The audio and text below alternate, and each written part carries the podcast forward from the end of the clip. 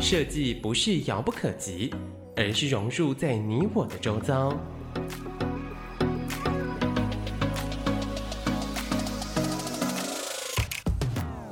设计台湾，带您认识当代最具代表性的设计。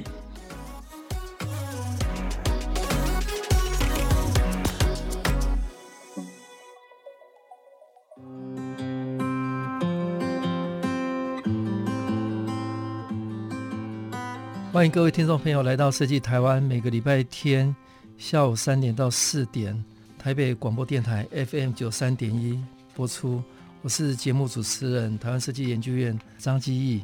那今天我非常高兴邀请到两位对台湾的这个老文化复兴有非常贡献的两位呃文化人啊。那第一位是蚯蚓文化整合文化有限公司跟风尚旅行的总经理、创办人哈游志伟。院长好，各位听众朋友大家好。好，那第二位是旧方社创意总监方旭松，我们的叫他 Joey。院长好，志伟好，大家好。好，那接下来我跟各位介绍一下这两位，我认为在文化界跟设计界非常呃杰出的创意家哈。那第一位是蚯蚓整合文化有限公司跟风尚旅行的总监游志伟，那他目前也是台湾观光策略发展协会的理事长。那志伟有有非常多的专业，但是我们看志伟是一个非常特别的一个平台的角色。哦，因为他是很特别，在台湾的整体的一个观光产业里面，他有非常独到的这个的方法论。那他是用旅行作为媒介来创业。那志伟从海外的客制化需求，到岛内的小旅行的设计，那假期跟离体旅行等各种非常特别的这种深度旅行，让消费者透过体验在地的这个文化价值。产生的各种的认同。那近年来，风尚旅行也跟 Lexus 台湾合作，呃，携手共创了西进十旅哦，也协助演艺的品牌跟行销的企划，也催生了我们大概这几年也在媒体上看到的红头蚁观光俱乐部哦，那成功的把台湾的台南行销到日本去，那获得了日本的 Good Design 的奖项。那去年我们也有合作。在屏东台湾设计展，那运用科技结合地方，啊，引爆的人潮。那还有很特别，我们在今年在台南的跨年也是志伟来策划，那打造了府城有史以来最特别、最有在地化的这样一个跨年活动。那持续与旅行跟文化的策展内容，活化城市与在地的能量，来带领跨域的整合的一个资源跟创新。那另外，我跟大家介绍，就旧方社的创办人、创业总监方旭中。那旭中也是非常有能量的设计师哈。那旧方社他的作品有很多类，那其中包括有唱片的包装、书籍的设计、呃主视觉的设计、企业识别。那这几年呃也有扩及很多的活动的策展，那包括品牌的包装。装置艺术 MV，那旧方社序中已经连续六度入围金曲奖最佳装帧设计。那二零一六年起也担任金钟奖、金曲奖、金马奖哦，国内几个最重要大型的典礼的一个视觉总监。那序中有一个系列很特别，它是二零一五年开始发起一个展览系列，叫“小花计划”哈。那这个计划是用摄影装置。来记录生活对文化的一个记忆。那我们今天邀请到这两位，在台湾文化设计界都是当红的，呃，他们也创业了十十几年。那但是我想第一段我来聊一下，就是两位在这个不管是成长的过程、学习的过程、呃，生活的这个经验里面，在创业之前啊，影响你最特别的一些事情，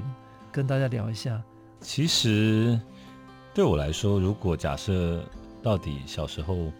在还没有创业之前有什么东西影响我？自己想象，其实应该是因为我从小就是在宜兰的乡下长大，跟着爷爷呃，跟着爷爷奶奶。然后因为家里面务农也比较就是简单一些些，所以我很小很小，大概国小二年级开始就打工。所以我从国小二年级，然后一直到念书，几乎打工是不间断的。然后从小时候住宜兰，然后中间也曾经住过外婆家在彰化，然后求学的时候跑到台南，所以对我来说，那个打工跟移动这件事情是比较习以为常的。所以我自己很喜欢，其实从学生时代探索一些没有去过的地方，然后很喜欢这种走路的方法，其实在乡下走田埂到很远的地方去，或者是在城市里面移动。所以这个是我觉得后来会。去接触旅行一个很重要可能的原因了。那我自己想象，其实最重要的还是跟人的互动这件事。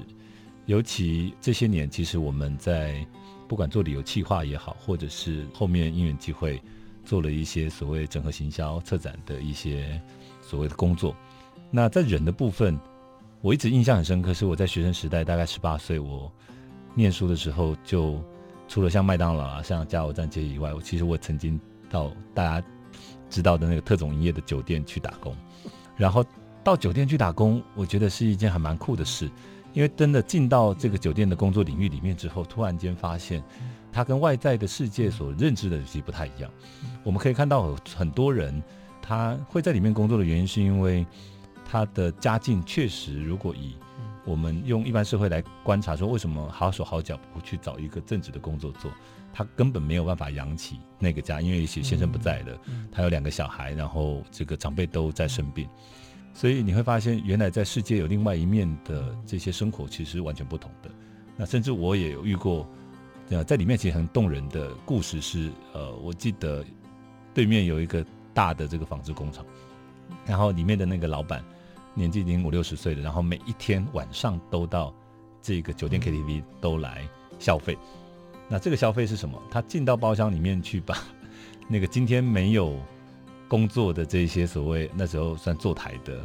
这些女士邀请进到这个包厢里面，然后工作就是陪她一起看新闻，然后喝酒聊天，然后甚至有时候晚上八九点，然后那个太太会从家里面跑过来问说：“哎，那个谁来找你？你要不要回家？”所以家里面的人好像也支持。在他的经济范围的状况里面，也许能够去协助一些其他人。所以我自己觉得，对人的观察这件事情，在过去的一些生活跟工作经验里面，其实反而啊看到了一些不同的面向。所以我觉得，我们进到地方去做很多的沟通的时候，反而比较能够很快速的啊去理解对方的角度，然后去进行合作。这是一件还蛮有趣的事情。好，谢谢志伟跟我们聊他过去打工的经验。跟移动经验培养他对人的观察跟互动，这个是很很重要的。因为旅游业哈，其实都是跟人息息相关的哈。接下来请序中跟大家聊一下。其实我刚刚比较好奇的是，你在酒店里面打工是做什么？没有讲，我我我我是那个服务生，服务生，我也可以观察很多人。哦，好，呃，我是屏东小孩。所以你是做酒店另外一个工作？我去消费没有啦。我是屏东小孩啦，然后我们家是眷村。那我觉得家里面的教育方式跟生活其实会影响我蛮多的，所以我现在做的事情其实都有连结。那家里其实蛮淳朴的，外公是飞行员，外婆是英文老师，然后家里的舅舅有牧师。有演员，有空中小姐，所以家里其实都蛮有趣的，多元，对，很多元。然后妈妈是护士，对，所以从小看到的面相其实也是蛮不太一样的。那求学过程里面，其实也是一直接触到跟音乐、跟戏剧有关的，所以当然也是在工作的的时候，也会希望能够朝向这个面向跟类别，所以在。学生时期毕业之后，我其实第一份工作是那个唱片行。嗯，我在那个时候的玫瑰唱片，那个时候听音乐是非常流行，然后录音带，我而且我那时候刚好遇到是录音带转 CD 的那个过程，嗯，所以我还记得我那时候卖的第一张国语专辑是王菲的《你快乐所以我快乐》的 CD，那个时候刚好是转录音带变 CD 的那个阶段，所以我看到了非常多。关于听音乐这件事情上面的转变，那当然对视觉还有听觉这件事情的想象就越来越多。嗯，那个时候其实自己在绘画上面是很有兴趣的，但没有想到说可以变成设计，然后加上对于电影的好奇，因为从小因为舅舅是那个金世杰老师嘛，就是在剧场、在电影，对，所以一直跟着他带着我去看很多东西，所以不管是剧场、戏剧、音乐，后来还真的让我在这些领域里面发挥自己的一些想法。把它变成是一个付诸梦想跟实现，所以从唱片公司到后来真的在印刷厂、在设计公司，都慢慢的离这件事情好像越来越近，到现在也能够在案子上结合这些以前从小梦想的事情，把它凑在一起，变成一个作品或变成一个分享，我觉得是一个很有。连贯性的走到现在。好，刚刚旧方社序中跟大家分享，他是在眷村从小就体验非常非常多元的文化。那他从小不管从音乐、唱片行的经验，所以可以跟他后来的这个视觉完全整合，让他有很多呃新的可能性。那我们再聊一下，刚好我今天才发现哦。志伟是宜兰人，是，是。那序中之前是屏东人，我都我都知道，因为我现在也是屏东。对了，我我是台东人了哈。哦，所以来聊一下，就是说，来自我们所谓传统的偏乡哦、嗯，或者台湾比较非大都城市的这个小时候的经验，对对你后来有没有什么特别的影响？我觉得影响其实还蛮大的。其实因为我觉得在乡下地方，孩子其实都要动脑筋找玩乐。嗯所以你并不会有像城市里面小孩子有很多电动玩具，所以我们自己总是在乡间、水边、山上找寻各种好玩的事情。那当然，面对那个环境，也许不是那么富裕的状态下，小时候其实面对的挑战也比较多了。所以长大之后，其实很多朋友都说我遇到很多困难，好像也不太觉得太困难。原因是因为我觉得小时候吃苦都当做吃补，所以长大之后遇到事情，就觉得那些事情好像。也没有太过困难，总是很多事情一下子就过了。啊，其实好像也是，因为家里就是比较一般的家庭，嗯、所以很多的东西跟想法都是从生活的、嗯、的累积。比如说外公的故事，因为像他那个年代，飞行员跟外婆就很像现在一把亲啊、嗯，所以我觉得非常多的想象都是从长辈那边用故事、用生活点滴，慢慢的传授给我们。好，谢谢蚯蚓整合文化风尚旅行的志伟跟旧方社序中跟大家聊他们的成长经验。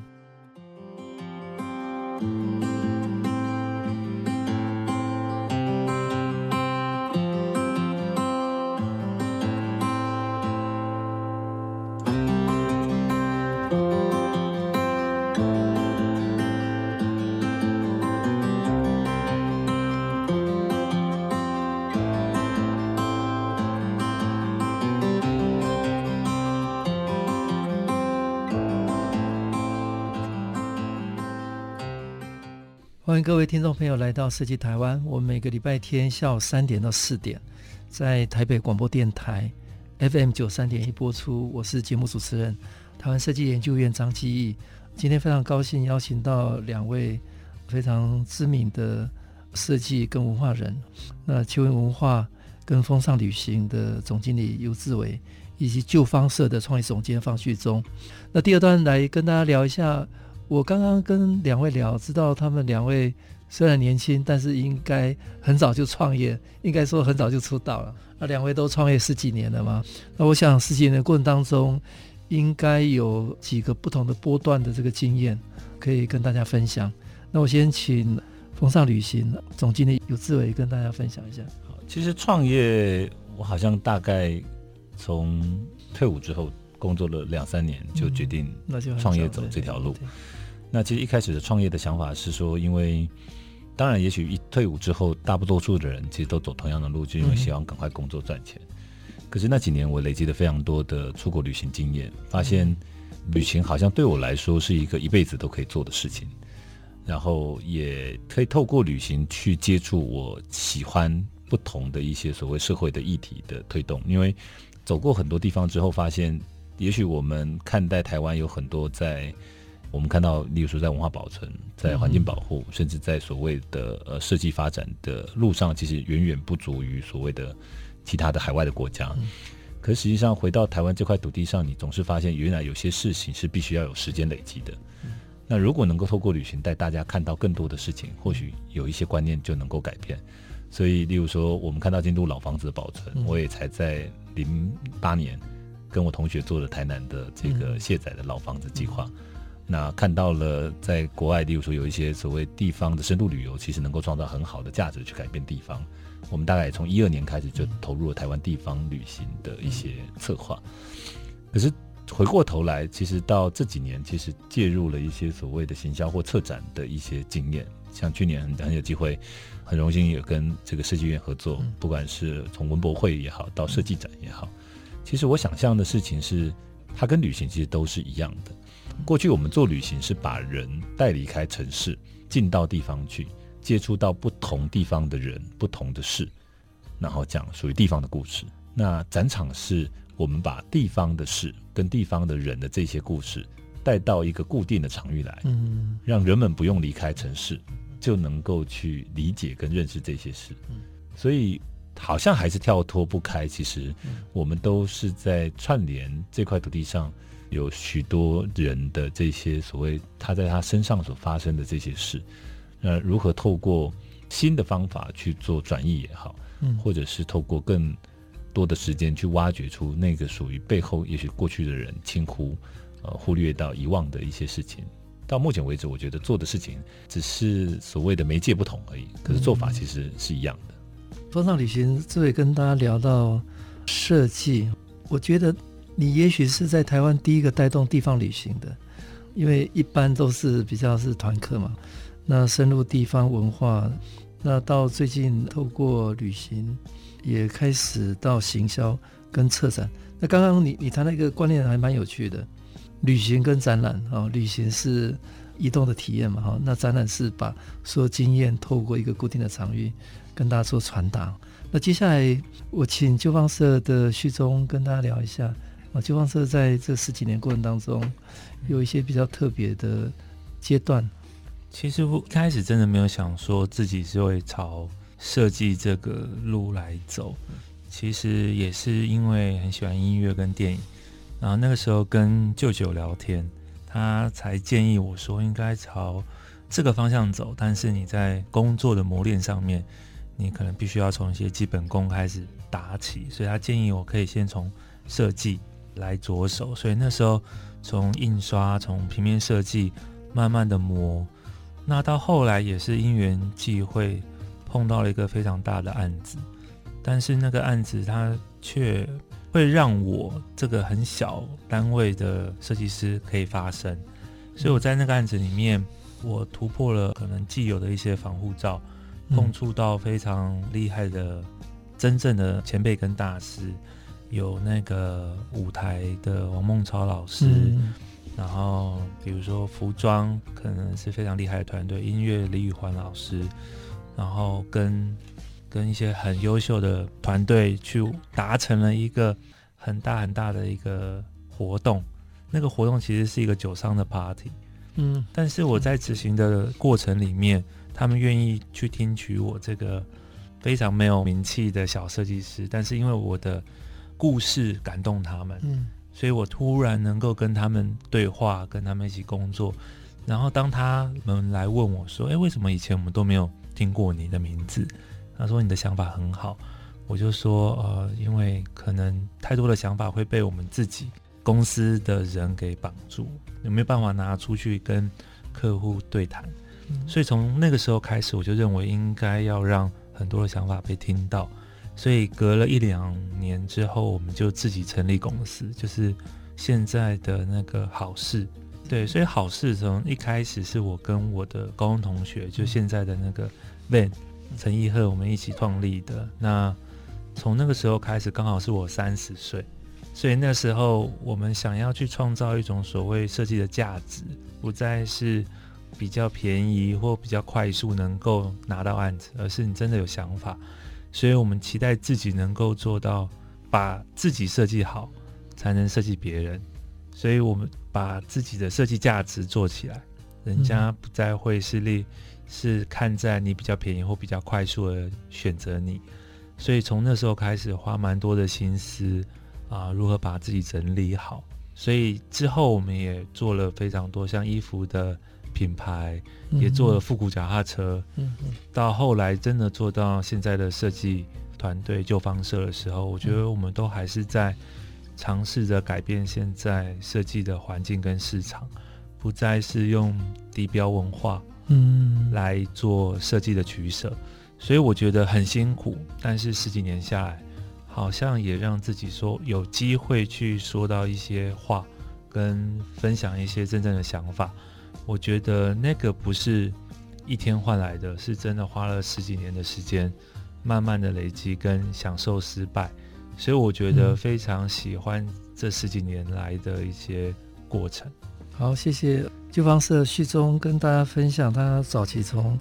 音乐跟电影哈，呃，接触到印刷跟平面设计，慢慢的有机会，因为他的讲故事的能力哈，得到很多的机会，能够跨界到最后做品牌。那我接下来再聊一下，呃，志伟，我侧面观察了哈，就旅行这一块，在传统观光这一块，你有特别走出一条全新的路哈。那这个应该是台湾未来的一个新的机会，就地怎么样？链接地方跟深度旅行的这一块，那有没有一些经验跟大家分享一下？因为我知道观光局它整个一个这几年策略也慢慢在在在改变，那志伟也参与其中。其实我想，台湾从观光角度来讲，其实真的是世界上绝无仅有的一个优势，因为我们其实在一个全世界最大的欧亚大陆板块跟全世界最大的海洋中间。台湾这么小的一个岛上，有非常多元族群融合在这座岛上，在不同的时间点，我们有非常丰富的原住民文化，然后我们有非常多的这个国民政府来台，有非常多文化都留在这个地方。然后我们在自然资源上面，我们有很好的高山，有两百六十几座，我们有大自然蕨类各式各样，所以这座岛其实我觉得是一个宝藏。可是，在过去我们比较少，也许是移民岛屿的个性。那我们总是很想要快速的得到我们想要的，因为我们对未来其实不太容易有长远的布局。可是实际上看一看全世界的人，现在以一个世界化的一个趋势来说，人们对于休闲这件事，对于自我实现这件事越来越高。我们可以看到，全世界最富有的人，巴菲特跟比尔盖茨都把他的财产全部都捐出去。所以在那个马斯洛的需求理论里，人们现在看待的其实是自我实践。嗯，那如何自我实践？也许是走出自己人生的一条路。所以旅行就是探索人生，在你原来既有的一个生活的逻辑里面，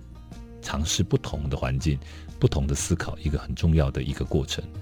所以台湾如果有信心的话，也许我们把我们自己要先爱上自己这块土地，然后思考如何跟全世界的人做沟通。当你自己爱自己的地方，嗯，就像我喜欢方旭中很有趣。那我就会告诉所有的人，方旭中如何有趣。当有这样的想法的时候，我觉得台湾的观光其实要推动一点都不困难。那旭中这边，我倒是有一个问题想请教，大概很少的设计师有机会担任金钟、金曲、金马的这个视觉总监了哈。那这个经验有没有一个自己的一个体验要跟大家分享？那其实我们自己还有一个设计叫经典呢、啊。我差经典就变成最多金的男人了。其实我一直认为说，设计是一个手段，所以你可以利用设计去完成很多的事情。因为它除了解决问题之外，因为以往我们都认为设计师要解决问题，嗯。但是解决问题之外，我们可以赋予更多的想象跟美好。所以我觉得，对于音乐、对于戏剧、对于电影这件事情，它其实。像金钟、金马跟金曲，其实就是在一个夜晚里面去给大家很多的鼓励，嗯嗯，跟荣耀，所以我觉得非常的荣幸。呃，一开始其实先做了金曲，嗯，后来有机会碰到金钟跟金马，其实彼此都是有连结的，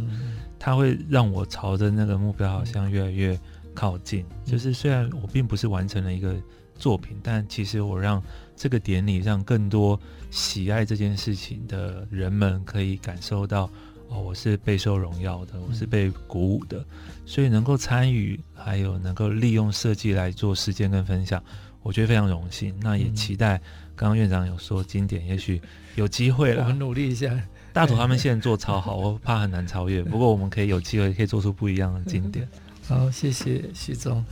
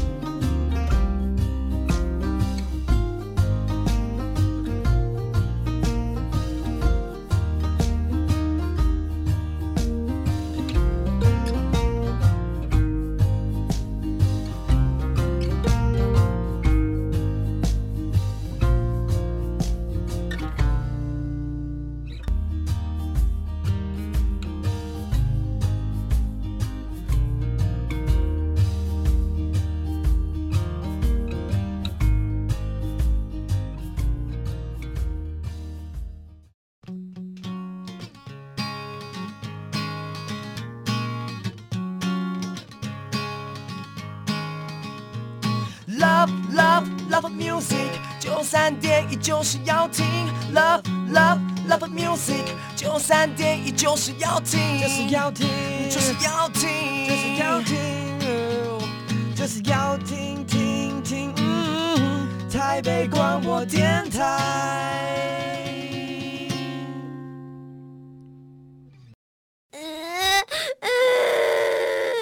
乖孙女啊，阿你奶奶考啦。公，你不要抽烟啦，会很容易生病，严重的话还会还会不，我不要阿公离开我啦。你这个囡仔实在是哦，讲安尼甲阿公羞惨啦。而且，就算阿公不在我面前抽烟，有毒物质也会留在衣服上，就是可怕的三手烟耶。啊，敢有影？好好好，安尼哦。阿公卖食薰啊啦吼，卖食卖食。真的吗？那我们打勾勾。好啦好啦，打勾勾吼。为了您与孩子的健康，我们一起打勾勾。各位今仔日开始改薰了，改薰专线空白空空六三六三六三零八零零六三六三六三。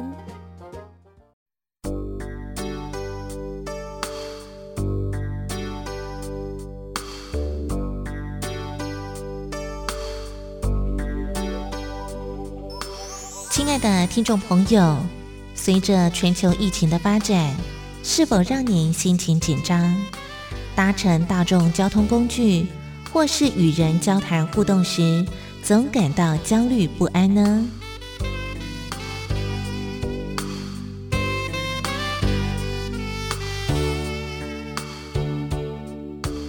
当您感受到惶恐无助时，可以拨打一九二五。卫福部二十四小时安心专线，借由专人的咨询与对谈，宣泄心中的压力。面对疫情，需要大家的携手合作。相信政府配合防疫措施，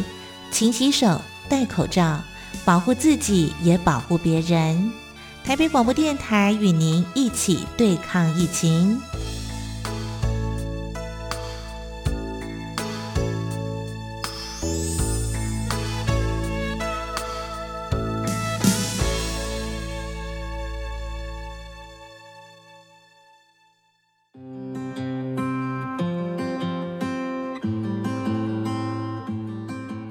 各位听众朋友来到设计台湾。我们每个礼拜天下午三点到四点，在台北广播电台 FM 九三点一播出。我是节目主持人台湾设计研究院张基义。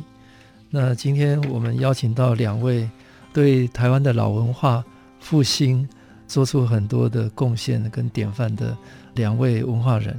那第一位是风尚旅行的游志伟总经理，那另外一位是旧方社的创意总监方旭忠。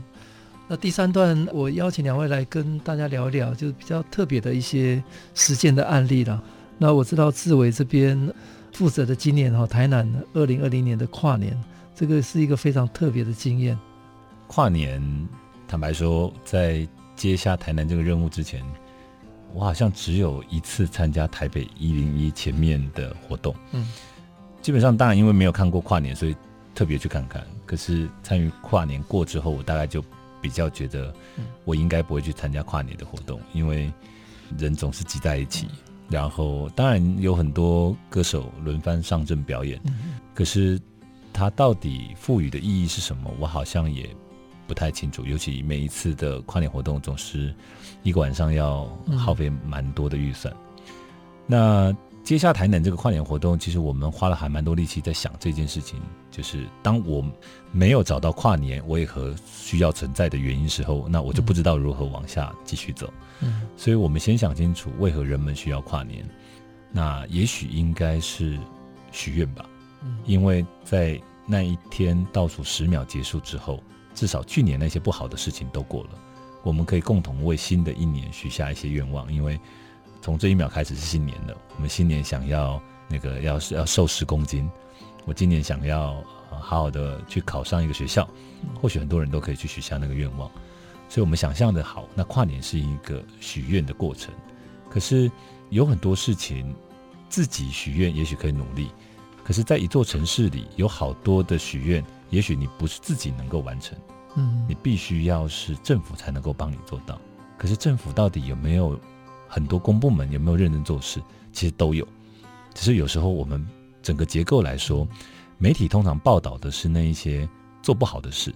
可做好的事情却没有人给予掌声，所以我们觉得好像应该也要让公部门努力的事情被看见，因为那些事情是我们许愿里面有更多的愿望无法实现的，是有人帮我们做的。所以当我们理解这件事情之后，我们就把台南的跨年分成了三个部分，第一个部分是。我们在十二月份的前面几个礼拜，连续办了九场的沙龙。这九场的沙龙是针对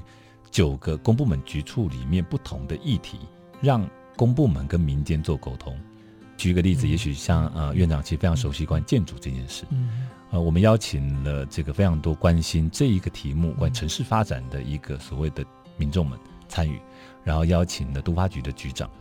邀请了在台湾当代建筑非常有见解的谢宗哲老师，嗯、也邀请了古都文化保存基金会的张玉煌建筑师。嗯、那谈台南城市里面到底建筑要完全保留，还是或许有些建筑无法留下的状况下，新建筑能不能够把某一些文化的元素给留下来，而走向一个新的可能性？所以当这个题目开始在讨论的时候，你就会发现两位邀请来的建筑师其实有各自不同的见解。当大家听完前面的时候，大家就理解公部门其实扮演一个角色，是必须要听从不同的人的声音，扮演中间一个沟通跟持平的一个可能，然后继续的往前走。所以有些文化资产应该被留下，嗯，可是有些东西如果没办法留的状况下，我们还是必须要往前走。所以新建筑还是能够扮演城市里面某一些记录文化的一个过程。所以这一个活动结束之后，很多人就理解。原来公部门做了很多的事，然后我们必须要更好的方法来做持续的沟通，所以我们就做了一个未来沙龙，是针对九个议题，嗯，然后来谈，这是希望促进公部门跟民间之间的沟通跟理解。第二个部分是，当我们知道我们要做最后还是有个跨年的大型活动的时候，那有很多地方它也许不在市区，它在偏乡，它在海边，它在山上，可是他们的跨年可能没办法，老人家到城市里面来参加跨年。有很多小朋友也许没办法到城市里面来参加跨年，那我们能不能不把某些跨年的预算拨给二十个很小的梦想实践，由他们来提出他们在地方想要怎么跨年？所以盐水的老人家想要用国乐来跨年，所以有一些预算拨到了盐水，他们整个晚上邀请不同的国乐社，整个晚上都是国乐的演出给老人家们，所以邻近周遭盐水的这些老先生老太太就参加了国乐的跨年，所以有二十个的梦想，都是这些小的，有爬树的计划，也有人是陪着台湾有很多的移工到了台湾，那他们跨年政府没有任何的预算在做关于移工的事情，所以有人提出了一个计划，他想要做这件事，所以我们把预算拨到他们身上去，最后才是三十一号的大型的跨年。这个大型的跨年，我们没有到这个大型的像高铁啦，或者是像一些所谓的从化区去，而是留在台南市中心的美术馆前面。因为跨年是一个舞台，可是这座城市里面的舞台应该要搭给这座城市里面努力的人。所以我们知道，例如说，在台南的山上有十八个学生的一个小型的学校，可能几乎都要废校了。可是因为他们有一个专长的项目是打鼓，所以那个学校留着了。可他们再怎么认真打鼓，可能都没有人看见，所以我们把这些打鼓的小朋友邀到跨年的活动来表演。我们把永康国中的扯铃队邀到跨年的活动表演，甚至有一个小妹妹，她只有国小几年级，然后她参加这个胡瓜的歌唱节目比赛获胜的。她许下的愿望是我想要在台南唱跨年，所以我们知道这个故事之后，帮他们一一实现这个愿望，所以。这个小妹妹唱了跨年的压轴，可是帮她伴奏、跟她合唱的是这个金曲奖的台语歌王谢明佑。嗯、然后永康国中的扯铃队是跟拍水少年合作。我们透过一些所谓在地的呃歌手，跟在地的这些孩子们不同的合作，甚至包含了秀琴歌仔戏团，让台南的府城欢喜这个概念成为了一个所有的人都是台南城市里面生活的一份子。我们共同的扮演我们自己的角色，可是我们也搬动了这座城市，继续往新的一年往前走。所以这是一个完整跨年三部曲做的事情，只是我们可能比较没有时间把这个事情告诉大家。呃，谢谢风尚旅行呃，志伟跟大家分享二零二零年呃台南非常另类，在地方上通过文化的方式的一个跨年。那接下来请呃旧方社的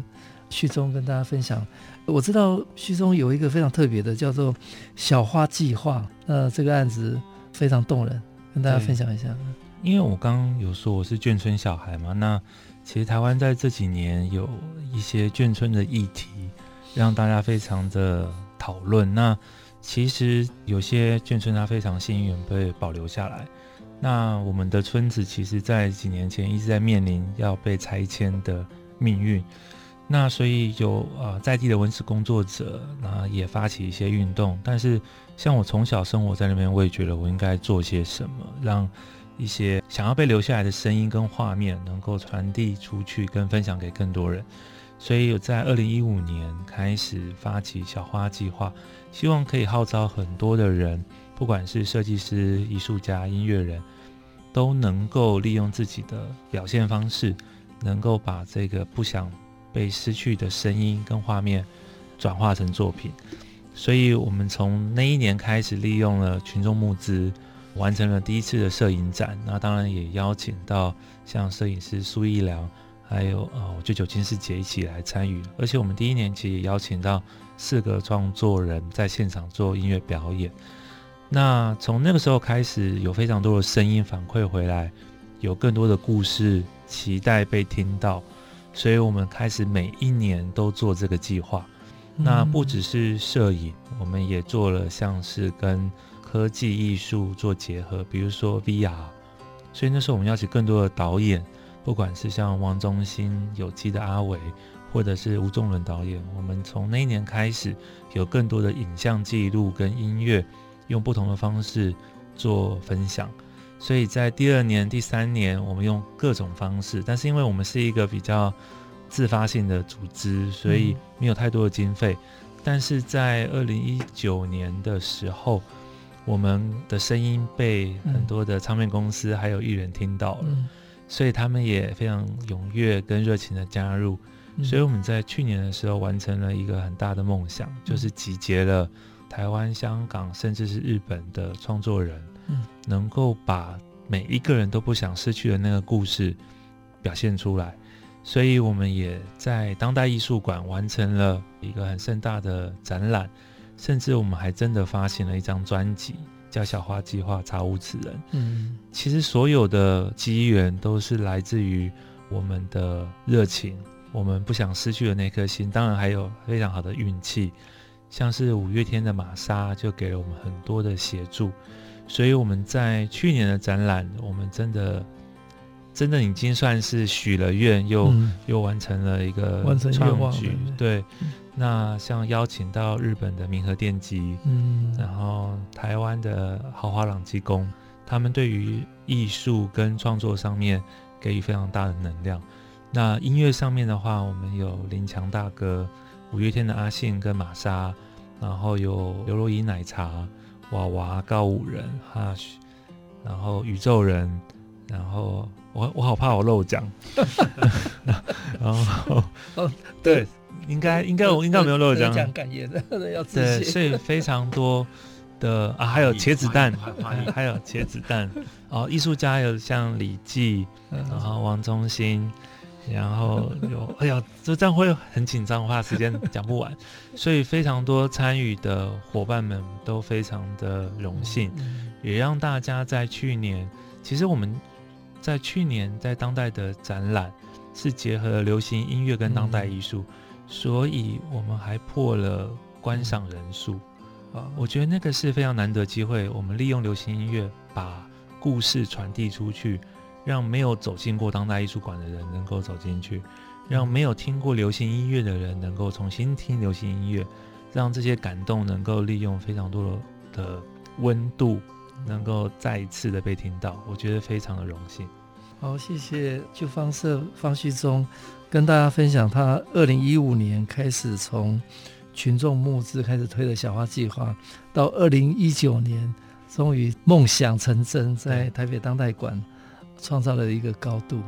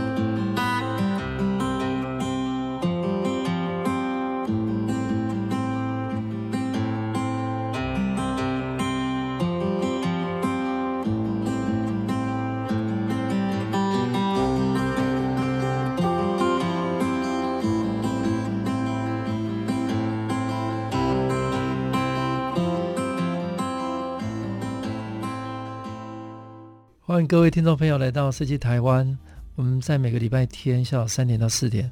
在台北广播电台 FM 九三点一播出。我是节目主持人，台湾设计研究院张基义。那今天非常高兴邀请到两位非常有创意的文化人，呃，风尚旅行的游志伟总经理，跟方旧社的方旭中总监。那接下来我们最后来聊聊，你们两位对未来有没有什么想象，或者正在进行的？的计划可以事先透露的 啊，来徐总来，嗯，徐总比较年轻。其实我我刚刚一开始有提到，我觉得设计它只是一种手段嘛，因为你必须借由设计去完成，去解决很多问题，甚至你可以提供更多的美好。那对我而言，设计一直都不是我的目标。那我希望能够借由设计带出更多东西，所以我也可能会慢慢偏向社会设计。嗯，社会就是我可以把更多的。的话术跟沟通方式能够碰到更多一般人。其实有时候你把很多东西做出高度的时候，它其实只是关在小房间品头论足。我觉得它应该更打开。所以这几年开始碰出更多像地方或中央长官邀请的一些案子，其实我都觉得非常荣幸。那接下来其实能够希望把声音传递到更多的地方，我觉得。我会倾向于利用，比如说现在有一些数位媒体，或者是传统媒体，都是一种方式，把自己的设计能量转化成媒体的时候，我觉得它可以把设计这件事情打开。所以其实这一阵子的确有在思考一些关于声音、关于影像、关于一种新的平台的可能。像我们在做的，像小花计划，或者是关于老房子啊、居住环境这些事情，它其实我们有太多的想法跟故事，你无法是好像做一个展览，期待大家来看，而是有太多的人无法看展览，无法靠近设计，那他们要怎么碰触到我们想要分享的事情？所以接下来是我们的功课啊，嗯，对，我们要把像对这样子的热情转化成更。大更广的能量，能让更多人可以去听到我们的一些想象。我觉得这非常非常辛苦，嗯，但是我觉得也是接下来的一个任务。我旭中刚刚讲的议题也，也也大概是我这半年我节目访问的一个大家共同的话题。嗯，就是说，当一个设计专业者如何关注社会议题，用设计打开同温层，让生活普罗大众能够接触到设计各种可能性。那接下来请志伟来跟大家。其实从一开始创业那时候做这些事，我觉得坦白说，我跟旭中一样，其实我都觉得对我来说，旅行也好，策展也好，所有的事情基本上都是一个媒介跟载具。我真正比较想要做的事情，还是在探索到底。呃，我们如何让这个社会朝着我们所理想的方向前进？所以，或许年轻的时候关注到的议题比较小，例如说这些文化保存或者是环境的部分，然后慢慢的借由某一些所谓的活动而让更多人关注。可是我一直回头来想带，就是尤其像院长，其实现在扮演一个很重要的角色，因为过去你也在台东担任副县长，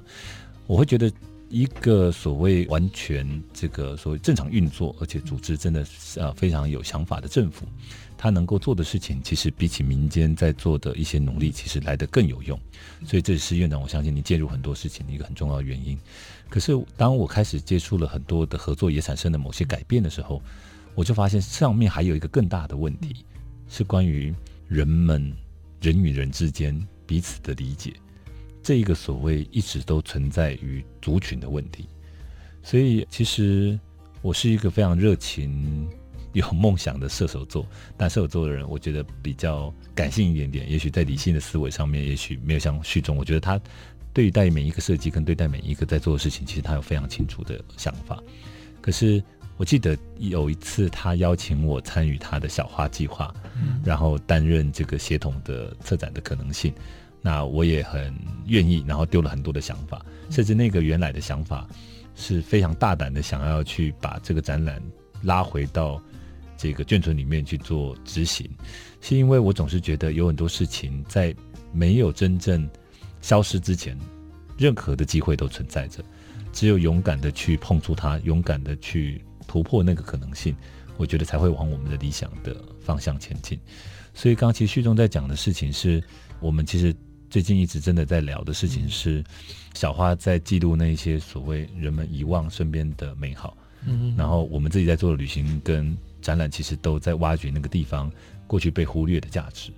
那这些事情如果真的能够透过未来更大的所谓的数位平台，更大的一些所谓科技应用的方法，能够让不止台湾的人，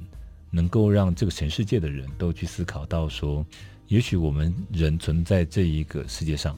分的不是族群跟所谓的国家，因为我们都是地球人。嗯，那也许我们该了解彼此曾经的不同的文化背景，曾经成长过的那一些历史，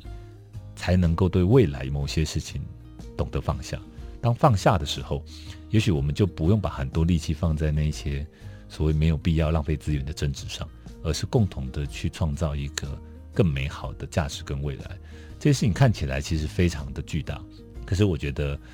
二零二零年是一个这个巨大的改变。疫情的当下，然后人们其实带来了很多的反思。过去长期以来，我们一直在谈这个所谓环境永续的一些问题，大家都知道问题在哪里。可是因为世界都想要往经济发展的方向不断的前进，而答案无法写出来。可是一个疫情让大家想清楚了，好像答案出现了。那能不能够让这个答案继续的往下写下去？然后产生改变，台湾在这一次全世界其实产生这样子的一个巨大的改变里面，扮演了一个很重要，也被别人看见的角色。所以我很期待，其实是我们不只是在这个所谓的健保制度跟防疫的这个角色而已，而是更大的可能性，让台湾被看见，让台湾带领着这个世界，也许往前进。哦，刚刚志伟所谈的，大概呃，也是一个跟社会面有关系的社会的工程啊。那我前面几次的节目，大家也大概有有这样一个想法，就是刚好今年很特别，因为这个疫情的关系，让台湾找到一个。我们自己的自信心跟认同感，所以如何从这个土地找出人跟人彼此的理解，那或者我们呃人们遗忘过去的美好，重新再被发掘。那我另外谈一下这个老文化，因为我在两位的身上发觉有一种魔力哈，你们两位都可以把这个老文化透过一种新的诠释，让大众能够感动。一个新的诠释方法。那对一个年轻人，你们已经走了十几年了嘛？有没有什么什么样的一个建议？刚开始都是一个专业者，但是你们两位都呃找到专业切入到社会议题